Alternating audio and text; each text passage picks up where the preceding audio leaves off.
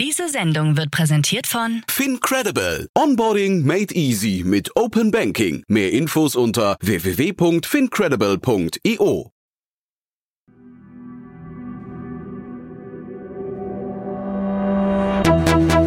Startup Insider. Herzlich willkommen zu Startup Insider Investments und Exits. Mein Name ist Jan Thomas und ja, wie jeden Morgen begrüßen wir hier die wichtigsten Investorinnen und Investoren aus Deutschland, aus Österreich und aus der Schweiz und aus der Torstraße und sprechen über Finanzierungsrunden, über Exits und über alles, was wichtig ist oder wichtig wird aus Sicht der Investorinnen und Investoren. Ähm, heute zu Gast sind David Fischer von A3 Capital und Julius Lühr von Acton Capital und die beiden haben sich zwei tolle Themen vorgenommen. Ein Thema, ich würde sagen, ein altes, bekanntes Thema, also etwas, was man schon mal gehört hat, aber was sich jetzt hier mit ganz neuen Argumenten präsentiert und mit einer spannenden Finanzierungsrunde vor allem. Und dann haben wir über einen neuen Fonds gesprochen, der, ja, den haben wir von verschiedenen Seiten betrachtet. Spannende Diskussion, muss ich sagen, die jetzt auf euch wartet. Wie gesagt, zwischen David Fischer von A3 Capital und Julius Lühr von Acton Capital. Viel Spaß! Heute zu Gast Julius Lühr, Partner bei Acton Capital. Acton Capital ist ein generalistischer VC für die Wachstumsphase. Das heißt, wir investieren typischerweise 5 bis 10 Millionen in Runden ab der Series A in Europa und auch in Kanada. Und David Fischer, Principal bei Hafer Capital. Hafer Capital ist einer der führenden Dachinvestoren, investieren aus der aktuellen neunten Fund-Generation 780 Millionen in führende Early and Growth Startups.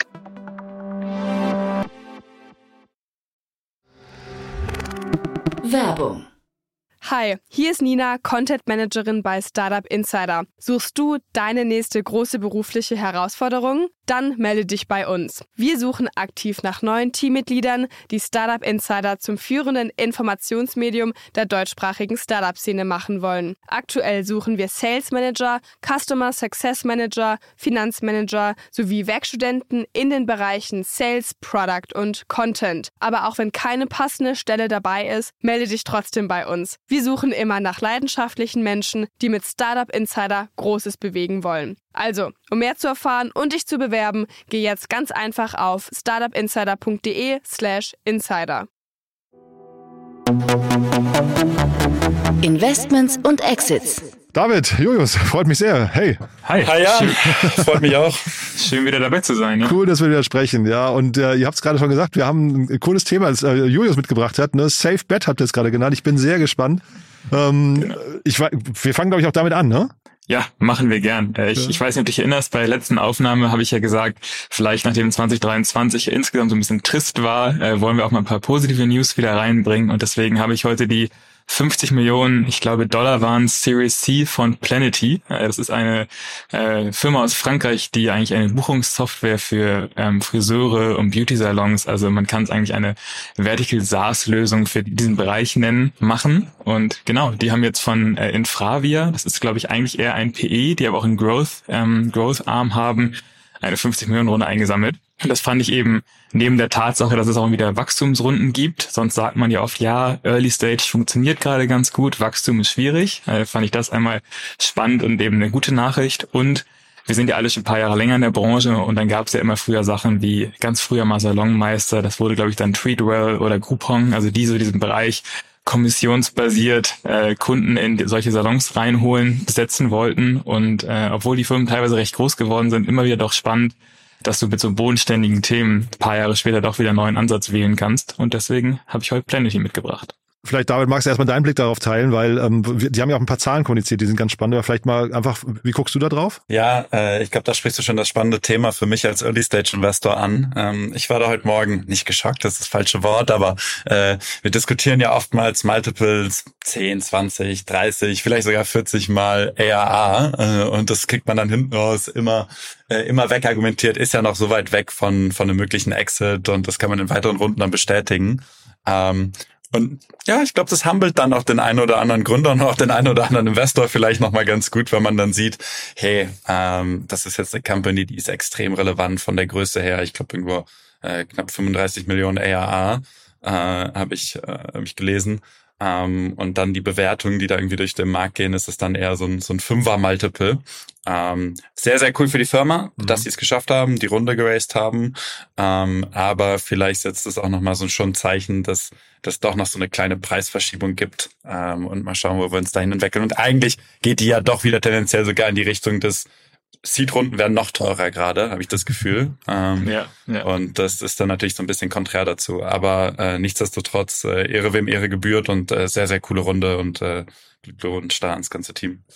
Ja, ja ich glaube auch vielleicht nochmal äh, zum Ergänzen. Also ich glaube, gerade auch die Datenpunkte fand ich, fand ich eben spannend bei der News. Ähm, ich glaube genau, 35 Millionen Euro RA, 40 Millionen Dollar so ungefähr. Ähm, und ich glaube, es gibt in der VC-Community immer wieder Diskussionen zu dem Thema Vertical SaaS, also dieses branchenspezifische Software-Spiel, eigentlich, dass man sagt, ich bilde für eine genaue Branche deren Arbeitsweise, deren Workflows ab und sagen, mach mich dann einfach zum besten Softwareanbieter, weil jemand, der vielleicht ein bisschen breiter geht und vielleicht in jedes Ladengeschäft rein möchte, nicht nur in Friseursalons und Beauty-Salons, dass der vielleicht die, ja, die Probleme der, der, der Kunden nicht so gut versteht. Und da gibt es immer wieder die Frage, wie viele von diesen Plays, sage ich mal, von äh, ja, Verticals gibt's eigentlich, die spannend sein könnten. Und dann ist, ist die Stimmung ein bisschen gekippt von eigentlich ist es überall relevant zu na, vielleicht sind es doch nur so ein paar. Und ich glaube, deswegen hat man hier so beides drin. Also es kann funktionieren, wenn man eben sehr gut ist. Aber natürlich auch, äh, wie David gesagt hat, Investoren gucken wahrscheinlich, was die Fantasie und das Wachstum und die, die Wachstumsmöglichkeiten angeht. Ich habe nämlich auch gelesen, ich glaube 25 Prozent der Salons in Frankreich sind schon Kunde bei eben 40 Millionen ARA. Da ist eben auch wiederum auf der, auf der Gegenseite klar, bis zur Milliarde im, im Umsatz ist es schon noch ein sehr weiter Weg. Aber war das dann dein Absagegrund? Weil du musst dir angeschaut haben. Du gehst, du gehst ja oft zum Friseur. Finger in die Wunde. Ja. Nein, dazu sagen wir natürlich gar nichts. Ja. Ja. Ah, spannend. Aber ähm, ich habe äh, nochmal andersrum gerechnet. Also vielleicht nochmal kurz die Frage, ähm, dieses, dass da immer, du hast ja äh, Treatwell angesprochen und so. Ähm, ja. wie, wie, wie kann das eigentlich sein, dass da immer wieder was hochpoppt? Ich verstehe das gar nicht, weil eigentlich ähm, Sag mal, wenn man so einmal etabliert ist, dann sorgt man doch dafür, dass auch die Kunden bleiben und dass man sich einfach mit dem Produkt dann schnell weiterentwickelt und die Innovationskraft irgendwie beibehält, oder? Ja, ja, ich glaube einmal, also klar, die, die, die weite Antwort ist natürlich immer, es gab diesen Shift von On-Premise zu, ähm, zu Cloud. Das hast du, glaube ich, in vielen Bereichen, wenn ich zum Beispiel an Tierarzt-Software denke, da habe ich Sachen gesehen, äh, da waren wirklich noch On-Prem-Lösungen, die in 2000 mal gekauft wurden. Die kann man einfach heute mit der schönen Cloud-Interface angreifen. Ich glaube, hier in dem Bereich, wo wir uns mit Treatwell und Planety bewegen, ist das ein bisschen anders. Ich glaube, da war es oft, also meiner, in meiner Wahrnehmung das Geschäftsmodell. Ich meine, der Friseurbesuch ist oft was ja was Repetitives und da gibt es eine Beziehung zwischen Kunden und, und Anbieter. Ich glaube, Treatwell hat sich da mit so einem Kommissionsmodell am Anfang versucht reinzusetzen. Das heißt, da haben so ein bisschen die, die Kräfte eigentlich gegeneinander äh, gearbeitet. Kunden wollten ja online buchen, das heißt, irgendwie gab es diese Möglichkeit, aber dann hat man jedes Mal einen kleinen, kleinen Teil, das wahrscheinlich eh nicht wahnsinnig hohen Umsatzes an Treatwell abgeben müssen. Und die Firmen wie Planety, und ich glaube, es gibt auch ein, zwei andere in Europa noch, ähm, die kommen jetzt eben rein und sagen, Flat Fee, wir nehmen einfach einmal eine Softwaregebühr jeden Monat und vielleicht ein bisschen bieten wir Payment an und nehmen dann wirklich sehr kleine Prozentsätze, aber wir beteiligen uns nicht an der Transaktion. Das heißt, eigentlich hast du hier, glaube ich, gar nicht so einen technologischen Shift, sondern mehr in der Business Model Logik, die sich verändert hat. Und Treatwell, ich habe gerade mal geguckt, die wurden 2015 übernommen für 34 Millionen. Das war der Exit damals. Ne? Also okay. ja, ähm, ja, ja. deutlich, also man hat gesehen, damals waren die Brötchen, die man gebacken hat, noch deutlich kleiner irgendwie. Ne? Das sowieso. Ich glaube, man kann, in Amerika gibt's Mindbody, die sind auch schon deutlich älter und die sind, glaube ich, mal für zwei Milliarden in dem Bereich. Also die machen auch viel im, im Fitnessbereich, aber ähm, also Fitness ich und Ich wollte gerade sagen, das genau. ist aber dann ja. wieder genau das Thema, was du eben hattest, Julius. Das ist dann halt das, dann, dann wird das Vertical SaaS doch wieder aufgebrochen. Also weißt du, ich ja. finde dann, ja. dann ja. bist dann auch wieder in, in einem Segment, wenn mir dann, also ich glaube, es gibt da so ein bisschen so zwei Seiten zu. Das eine ist, dass man glaubt total dran, man glaubt total, dass man eine Nische und da einen extrem hohen Marktanteil äh, gewinnen kann. Und ich glaube, das ist so ein bisschen so die, die, die Wunschvorstellung auch hier. Äh, das ist jetzt zumindest meine Outside-In-View. Ähm, oder man geht dann wirklich breiter, wie das US-Modell, was dann natürlich, ich glaube, da habe ich irgendwie mal nachgeschaut, eben vor, vor unserer Podcastaufnahme, 40 Prozent der Einnahmen kommen über Fitnessstudios. Das ist ja ein ganz anderes Segment, auch eine andere Kundengruppe. Und dann bist du wirklich fast wieder horizontal und setzt dich einfach nur als Buchungsplattform, finde ich, in so einen breiten Markt rein. Und deswegen finde ich es auch spannend, aber ja, ähm, auch, äh, ich glaube, so die, da, da könnte man stundenlang sich äh, äh, ja, drüber diskutieren, mhm. ähm, ob, ob Vertical SaaS Sinn macht oder nicht. Und ich glaube, äh, ähm, das, das muss jeder für sich selber entscheiden, jeder Investor, jeder Gründer, was machen möchte ähm, und along the value chain. Und so von den von den Argumenten, ich habe dann irgendwie geguckt, sie, sie sagen irgendwie 10 Millionen Friseur- und Schönheitstermine werden jeden Monat gebucht und dann irgendwie ähm, 40.000 Einrichtungen, das heißt 250 Termine im Schnitt pro Monat für so eine einzelne äh, Einheit, das ist eigentlich schon ganz gut. Ne? Das sind dann so zehn am Tag. Äh, das on top, das ist, glaube ich, ein gutes Argument, wenn da so ein Sales Manager auftaucht und sagt, hey, wir bringen euch zehn Kunden am Tag. Das, ja, ja, klar. Ja. Weil ich glaube, das sind wahrscheinlich nicht alles Neukunden, würde ich sagen. Ich glaube, das ist wahrscheinlich Teil des Pitches, wird schon auch sein. Ich habe auch gesehen, Planety hat auch eine Consumer-Facing-Seite, ähm, aber wahrscheinlich eben auch, dass man sagt, für mich wird es eher sagen, äh, zeigen, dass sie es schaffen, bei den Kunden, die sie haben, komplett das Geschäft abzuwickeln, weil ich glaube, viel mehr als zehn Termine wird der meist, werden die meisten Salons am Tag gar nicht haben, so im mhm. Schnitt. Okay. Ähm, das heißt, es zeigt, glaube ich, eher da passen. Ähm, ich glaube, da führt unsere ganze Diskussion auch so ein bisschen hin. Es ist ein sehr, sehr gutes Produkt. Die große Frage ist einfach nur, wie, wie weit kann man von hier noch gehen? Und wahrscheinlich, denn Fravia ist auch kein klassischer VC, sondern die kommen wahrscheinlich eher über ihren großen PE-Arm in dem Mindset. Vielleicht sagt einem das ja auch schon ein bisschen was darüber, wie, wie, wie groß das Ganze vielleicht, ob es vielleicht eher Richtung Profitabilität geht irgendwann. Aha. Du meinst, dass die dann irgendwie anfangen, so ein, so ein Roll-up zu machen, vielleicht entweder ähm, in andere Länder nochmal oder andere Branchen reindocken oder was ist der, was, was können die Richtung sein? Ähm, natürlich kenne ich, kenne ich, kenne ich den Fonds jetzt nicht, nicht genau, aber ich würde eher vermuten, dass man. aber die Beauty-Industrie kennst du ja sehr gut. man muss vielleicht nochmal für die, die es nicht wissen, ihr saßt mal zusammen in einem Büro, ne? Ihr kennt euch ganz gut. genau, genau, genau. Sehr gut. Glaub, das ist auch, ist auch schön, dass wir jetzt wenigstens ein Monthly Check-in zusammen haben mit dir.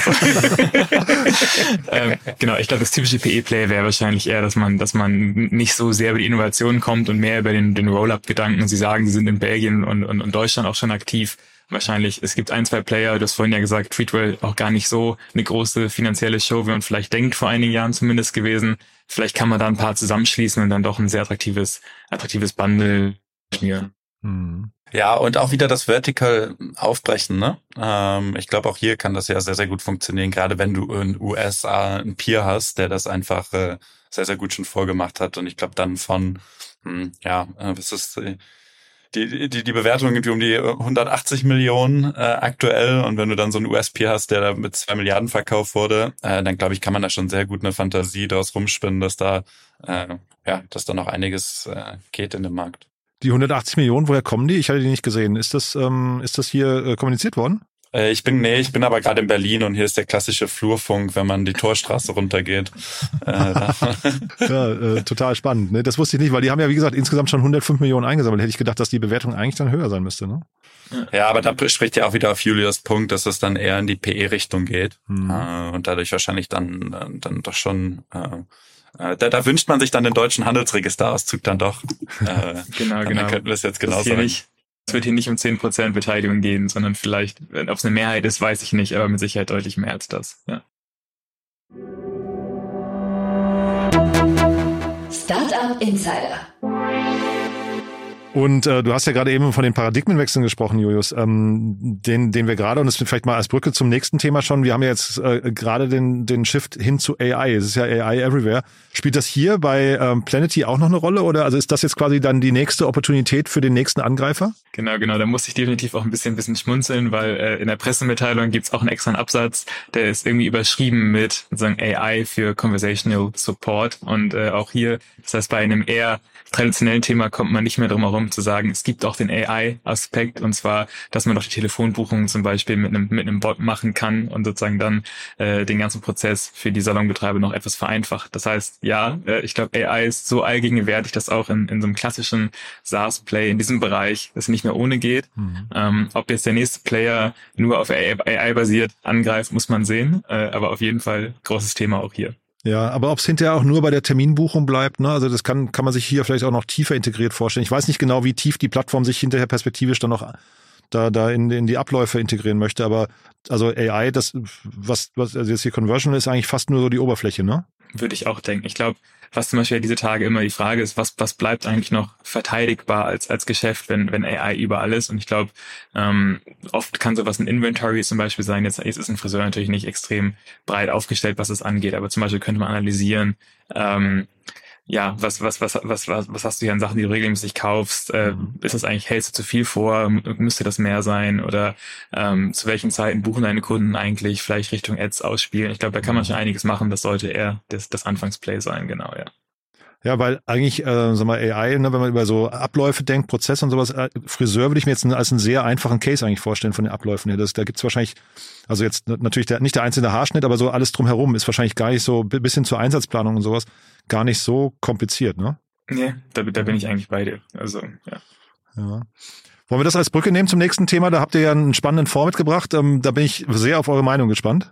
Sehr gern. David? Ja, gehen wir gerne über zum äh, ersten deutschen KI-Fonds geht an den Start. Mhm. Äh, Habe ich, äh, hab ich so im Handelsblatt gelesen. Ähm, Und du sagst das mit so einem Schmunzeln, höre ich raus. Ja? Ja, ich sag's mit einem kleinen Schmunzeln, aber ich bin auch da gleich einfach mal, mal sehr gespannt. Also ich finde, äh, also der AI-Punkt-Fund heißt der, glaube ich, äh, sitzt in Hamburg. Ähm, ist ein Fonds, der 30 bis 50 Millionen raisen will äh, und in 20 bis 40 AI-Startups investieren will. Ähm, wurde im gleichen Atemzug genannt im Handelsblattartikel, wo es darum geht, wer die größten Kapitalgeber in, in AI-Startups sind, wo gefühlt jeder generalistische VC-Pappenheimer drauf war, den es gibt, uns ganz oben ähm, mit zehn. Also, Aber auch, glaube ich, Entschuldigung, ähm, wenn ich da kurz reingehe, nur weil wahrscheinlich momentan wirklich fast überall AI auch draufsteht, ne? Genau, es steht einfach überall AI drauf und ich glaube, das ist äh, deswegen finde ich einen sehr interessanten Startzeitpunkt, da mit so einem äh, spezialisierten Fonds jetzt reinzugehen. Ähm, es ist äh, ja, was ich einfach sehr spannend finde und auch gespannt bin, wo da die Reise hingeht. Ich meine, wir haben ja öfter mal Jan ähm, über reifende Ökosysteme geredet und dass ich extrem wichtig finde, dass es viel Wettbewerb gibt auf der VC-Seite, weil viele Fonds können dann auch in, in viel mehr Firmen investieren und, und äh, was dann hoffentlich in Deutschland dazu führt, dass wir äh, ja mehr Kapital haben, mehr Startups und äh, Leute einfach, äh, dass das Gründen attraktiver weiterhin gemacht wird. Ähm, deswegen bin ich immer ein großer Befürworter davon, wenn, wenn, weitere Funds entstehen und auch äh, diese ganzen ähm, Single-GP-Funds etc. Ähm, das finde ich sehr, sehr gut und insbesondere in Themen, wo ähm, ja vielleicht die Generalisten früh, äh, da, da zähle ich mich auch selber dazu, ähm, vielleicht gar nicht so ja, äh, drauf schauen oder erst investieren würden. Also ich rede wirklich viel von Deep Tech, Biotech etc.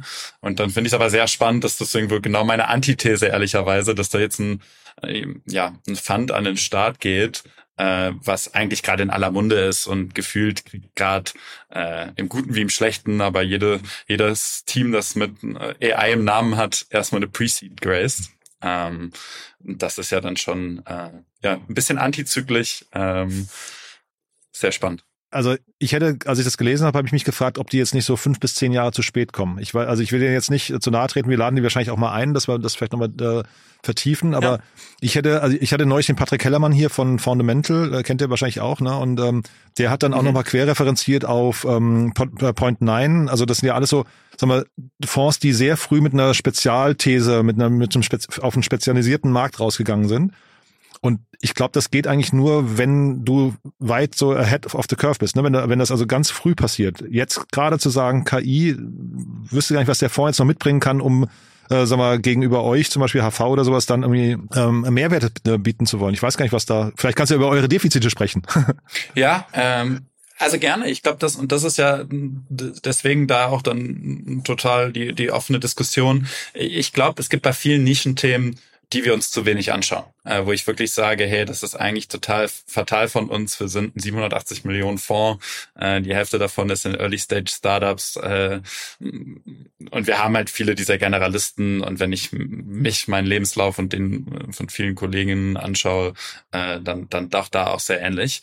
Ähm, und ich glaube, dass es da einfach dann viele Felder gibt, die noch unterfinanziert sind und wo aber auch tolle Firmen entstehen. Und da glaube ich, ist es super spannend. Und ich glaube aber in diesem AI-Segment gibt es viele, die wahrscheinlich schon diese Binsenweisheit haben, dass sie das auch schon komplett verstanden haben. Ähm, würde ich jetzt bei mir nicht so sehen, aber viele der Anwendungen, die insbesondere gerade in Europa entstehen, sind halt sehr hm, ja, ich würde sagen, nutzergetrieben, so dass das, dass man es dann auch äh, dann relativ leicht nachvollziehen kann, würde ich mal ehrlicherweise sagen. Und ich glaube, das ist dann oftmals dann, dann doch eher diese Themen, die dann über eine Traktion getrieben sind äh, oder halt ganz früh dann noch nicht, aber dann über die These, dass die relativ schnell dann monetarisieren können. Äh, das ist dann, glaube ich, dann, dann doch leicht nachzuvollziehen. Das siehst du ja auch an der Deal-Übersicht. Ich meine, in den letzten 24 Monaten äh, wie viele AI-Deals dann irgendwie passiert sind. Und dann ist es schon extrem auffällig, dass hier eigentlich jeder Generalist viele solcher Themen finanziert hat. Ähm, und deswegen würde ich sagen, ist da, weiß ich nicht, ob wir da eine wirkliche ähm, Schwäche haben, aber wüsste ich auch bei anderen nicht. Ähm, aber ich werde da gerne trotzdem eines Besseren belehrt.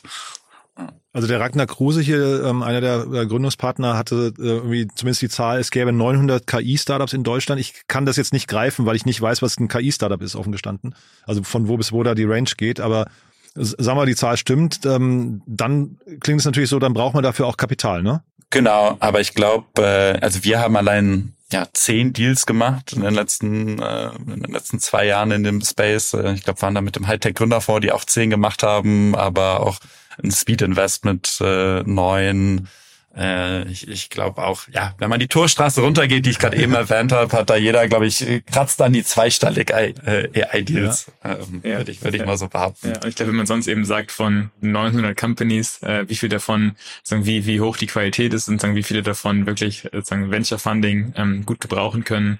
Deswegen, ich würde mich da sehr David anschließen, ähm, was die eigentlich das generelle Interesse in dem, dem Thema angeht, dass es eben so hoch ist, dass bei den allermeisten Funds es durchaus äh, Kapazitäten gibt, in solche Themen zu investieren. Aber wenn wir vielleicht mal die Brücke schlagen zu dem ganzen Bereich Cleantech, da ist es ja auch so. Ich meine, David, ihr macht auch viele Cleantech-Investments. Ähm, bei dir, Julius, weiß ich nicht genau, aber da gibt es dann trotzdem, auch wenn das irgendwie ein Thema ist, was schon lange existiert, ähm, sind in den letzten Jahren trotzdem noch, äh, selbst in den letzten zwei Jahren noch spezialisierte Fonds rausgekommen, ne? Ja, aber weil ich finde, da hast du auch wieder wirklich extrem viele Themen, die sehr spezifisch sind, die dann schon sehr vertikalisiert sind, wo wir am Anfang wahrscheinlich erstmal die Finger von lassen würden. Ähm, und das finde ich dann total spannend, dass es da dann wirklich auch Funds gibt, die sagen, entweder probieren sie dann die Themen oftmals irgendwie ähm, ja, generalistisch zu gestalten und dann irgendwie auch attraktiv zu machen für weitere äh, VC-Funding-Töpfe. Ähm, oder es gibt natürlich auch viele andere Finanzierungsmöglichkeiten dafür. Und ich glaube, das ist für mich der so ein bisschen der, der große Unterschied. Also wir haben zum Beispiel gerade, äh, was ein Thema, was mir einfällt, ist äh, Again, ähm, die die auch sehr spezifisch, äh, äh, glaube ich, im Cleantech-Segment unterwegs sind ähm, und dann doch aber auch äh, Funding von diversen generalistischen VCs über Zeit bekommen haben. Ich glaube, irgendwann ist auch Atlantic Labs eingestiegen, der Google Fund etc. Ähm, und das ist dann einfach spannend zu sehen versus, ich glaube, halt bei vielen dieser ähm, AI-Themen und das sieht man ja auch selbst bei äh, ja, Mistral etc., wenn man sich die Investorenliste anschaut, ist es einfach so sehr, sehr generalistisch von, vom Start an. Ich muss sagen, ich finde bei Cleantech, da sind es eben auch sehr viele wirklich sehr dicke Bretter, wo wir dann über wirklich Hardware und, und, und R&D reden. Das heißt, ähm, wenn ich jetzt eine Direct Air Capture Anlage baue oder vielleicht im Bereich Brennstoffzelle unterwegs bin und und und ähm, ja Gas oder Strom erzeugen möchte, ich glaube, äh, da ist man so lange einfach im Lab und das ist dann doch ein bisschen weiter weg von dem, was die generalistischen VCs sich gut vorstellen können und wo man auch vielleicht nach paar Quartalen sagen kann, der Fortschritt hier ist jetzt, ist jetzt so überzeugend, jetzt gibt's die Follow-on-Runde. Deswegen sind das, glaube ich, schon andere Töpfe und deswegen würde ich auch sagen, dass jemand, der auch mit dem, mit dem, mit dem Wissenschafts-Background in so einem Bereich reingeht und Fund macht, das, das finde ich auch sehr überzeugend, weil das, glaube ich, wirklich dann Themen sind, die vielleicht sonst kein Geld bekommen würden. Mhm. Und deswegen würde ich sagen, im Gegensatz dazu, wie, wie David ja auch sagt, ist AI ist so sehr in aller Munde. Das heißt, dass selbst da die eher research-lastigen Themen wie die Foundational Models, die ihr Geld von den Generalisten bekommen, weil sie, weil der Hype eben so groß ist und viele andere Sachen sind einfach ein bisschen näher im Umsatz. Man hat ja, ich meine, man sieht, wie, wie viel Geld OpenAI schnell verdient. Das heißt, die Zahlungsbereitschaft ist von Konsumenten, aber auch von, von, von B2B-Kunden da. Das heißt, es fällt dann doch leichter einzuschätzen mit den klassischen Metriken als eben ein rein hardwarebasiertes Research-Projekt. In dem Handelsblattartikel, den wir, glaube ich, alle gelesen haben, sind zwei äh, sagen wir, Branchenkollegen von euch noch zitiert. Der eine ist der Oliver Schoppe von UVC ähm, und der hat gesagt, es kommt nicht darauf an, möglichst hohe Finanzierungsrunden abzuschließen, sondern darum, äh, darauf an, erfolgreiche Startups möglichst früh zu erkennen. Ähm, ist das ein Manko in diesem KI-Bereich? Boah, äh, ja, schwierige Frage, ehrlicherweise. Ähm, würde ich sagen, nein, ehrlicherweise. Nicht, nicht, nicht in der aktuellen Zeit mehr, weil ich glaube, äh, ja, aus einer Fund-Perspektive ähm, total nachvollziehbar, weil ich glaube, es gibt äh, oftmals in, wenn ich habe zum Beispiel, um, um da ein Beispiel zu nennen, in ein Team investiert, was äh, E-Commerce Enablement macht in dem kompletten AI-Space. Ich glaube, als das Team gestartet hat, waren noch fünf andere Teams in dem Space unterwegs. Weiß ich jetzt, ob äh, das Team, was ich gebackt habe, was ich hoffe, dass sie die Besten sind äh, und das, was sie mir jedes Board-Meeting sagen, sind sie das auch mit Abstand. Ähm, aber ich glaube, weißt du, die Lese ist noch nicht, äh, also die Auslese ist noch nicht gelesen und ich glaube, das dauert dann einfach noch eine Zeit. Und ich glaube, das ist natürlich ähm, so ein bisschen die Krux. Aber ich finde, auch da muss man fairerweise sagen, ähm, bei, als, wir in Everdrop investiert haben, gab es auch sieben andere nachhaltige Haushaltsreinigermarken. Mhm. Und äh, als äh, mein Kollege in Flixbus investiert hat, gab es auch schon drei andere Busunternehmen. Also ich glaube, das ist sehr, sehr ähnlich, äh, meiner Meinung nach, zu, zu, zu vielen anderen ähm, ja, Feldern mittlerweile. Äh, da würde ich, würde ich jetzt nicht sehen, dass das in einem iSpace äh, besonders anders ist. Also auch ein Execution-Game hinterher, um das richtige Team zu identifizieren. Genau, ja. Der andere, der zitiert wurde, war der äh, André Retterrath von Early Bird. Äh, der ist ja in dem Bereich auch wirklich sehr, sehr aktiv und der hat gesagt, sie gucken immer, ähm, wo die Wertschöpfung des Unternehmens jeweils liegt. Und je weiter unten das Startup in der Pyramide angesiedelt ist, also A, umso kapitalintensiver ist es, aber umso größer ist auch die Opportunität dann hinterher. Das fand ich nochmal ganz spannend. Ja, ja, das finde ich auch einen, einen spannenden, äh, spannende Diskussion. Es gibt ja immer diese, die, ja, den Austausch dazu, sind eigentlich diese Foundational Models, inwieweit ist das eigentlich der Werttreiber schlechthin, inwieweit ist es commoditized. Ähm, ich glaube, der andere, der hat da wahrscheinlich sehr, sehr starke Positionen zu. Ähm, aber natürlich ist es so, desto höher man geht und sozusagen sagt, ich, ich, ich, ich baue irgendeinen Workflow für irgendeine Branche und dann die, die Kernarbeit, sage ich mal drumherum, die lasse ich dann von einem LLM machen. Das heißt, und da, da bin ich auch agnostisch und nehme heute das, morgen das. Mhm. Äh, da ist dann natürlich schon die Frage, ähm, oder glaube ich heute noch viel Unklarheit, wie, wie, wie verteidigbar ist der Ansatz eigentlich ähm, wie viel sozusagen von der von der Wertschöpfung ähm, bleibt da noch. Ich habe gestern auch die Headline bei den Kollegen von Sifted gesehen, dass, dass da die These aufkam, jetzt kommen die One-Person-Unicorns, weil jeder sich so superchargen kann mit AI-Tools und äh, ja, das ist natürlich klar, dass man da vielleicht ein bisschen weniger, äh, ein bisschen weniger verteidigbare Themen aufbaut, als wenn man vielleicht ja eine größere Company mit vielen Leuten und guten Ideen schafft. Also ich glaube, die One-Person-Unicorns müssen wir nochmal an einer anderen Stelle diskutieren. Das ist ja nochmal ein Sehr spannendes gern. Thema, ob ihr, ja, ob ihr da wirklich ja, dran ja. glaubt. Ne? Aber ist denn das bei euch, bei, ähm, bei Acton das Thema ähm, äh, AI generell schon angekommen? Also sagen wir in der späten, nicht, nicht weil ihr das nicht versteht, sondern in der späteren Runden, also sind da die Startups schon so weit, dass sie spätere Runden raisen? Ja, ja. Ähm, ich würde so sagen, dass es, es, es vergeht mit Sicherheit kein Board-Meeting ähm, bei, bei Themen, die näher oder, oder weiter weg sind von, von Automatisierung und dergleichen, wo man die Frage nicht stellt. Ich glaube, das ist verglichen zum Beispiel mit Blockchain, was ja auch immer ein Thema war, wo jeder sich gefragt hat, muss ich da jetzt eigentlich was machen? Muss ich irgendwie überlegen, wie passt mein Business da rein?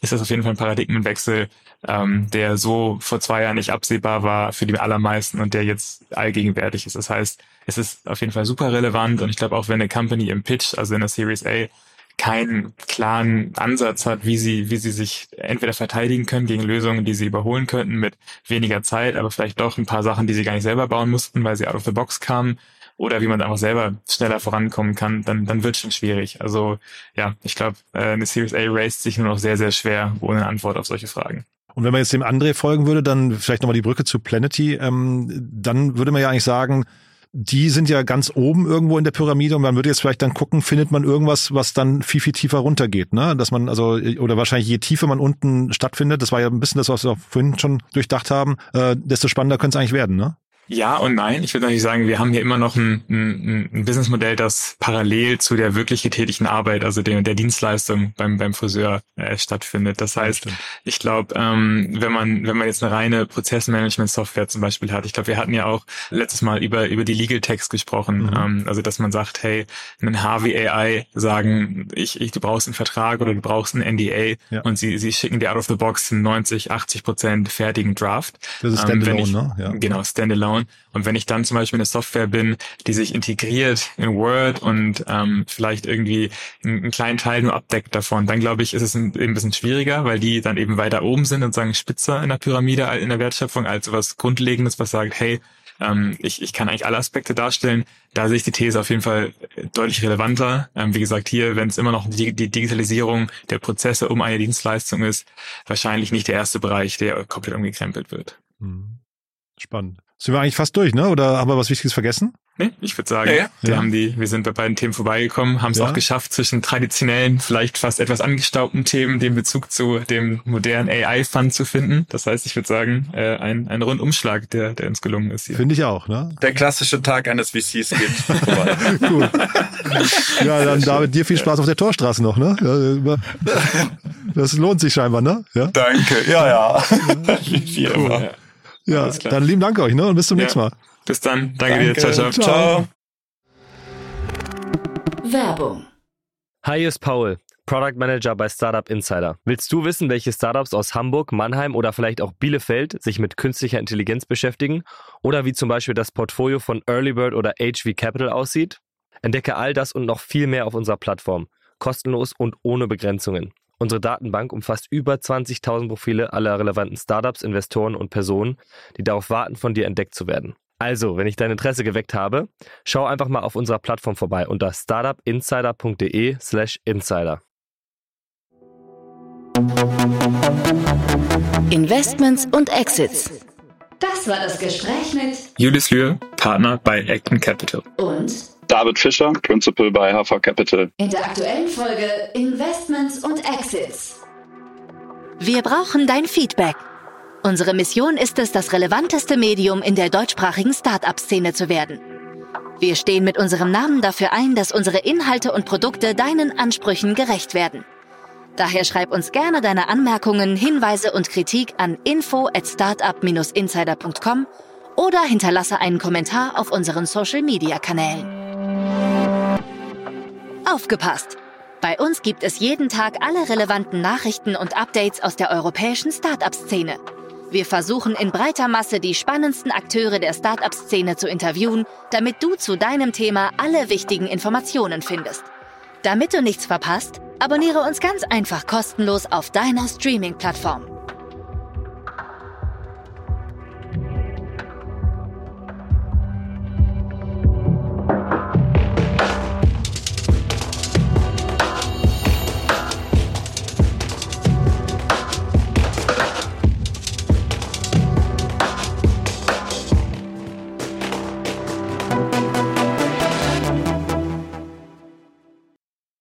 Sendung wurde präsentiert von Fincredible. Onboarding made easy mit Open Banking. Mehr Infos unter www.fincredible.io.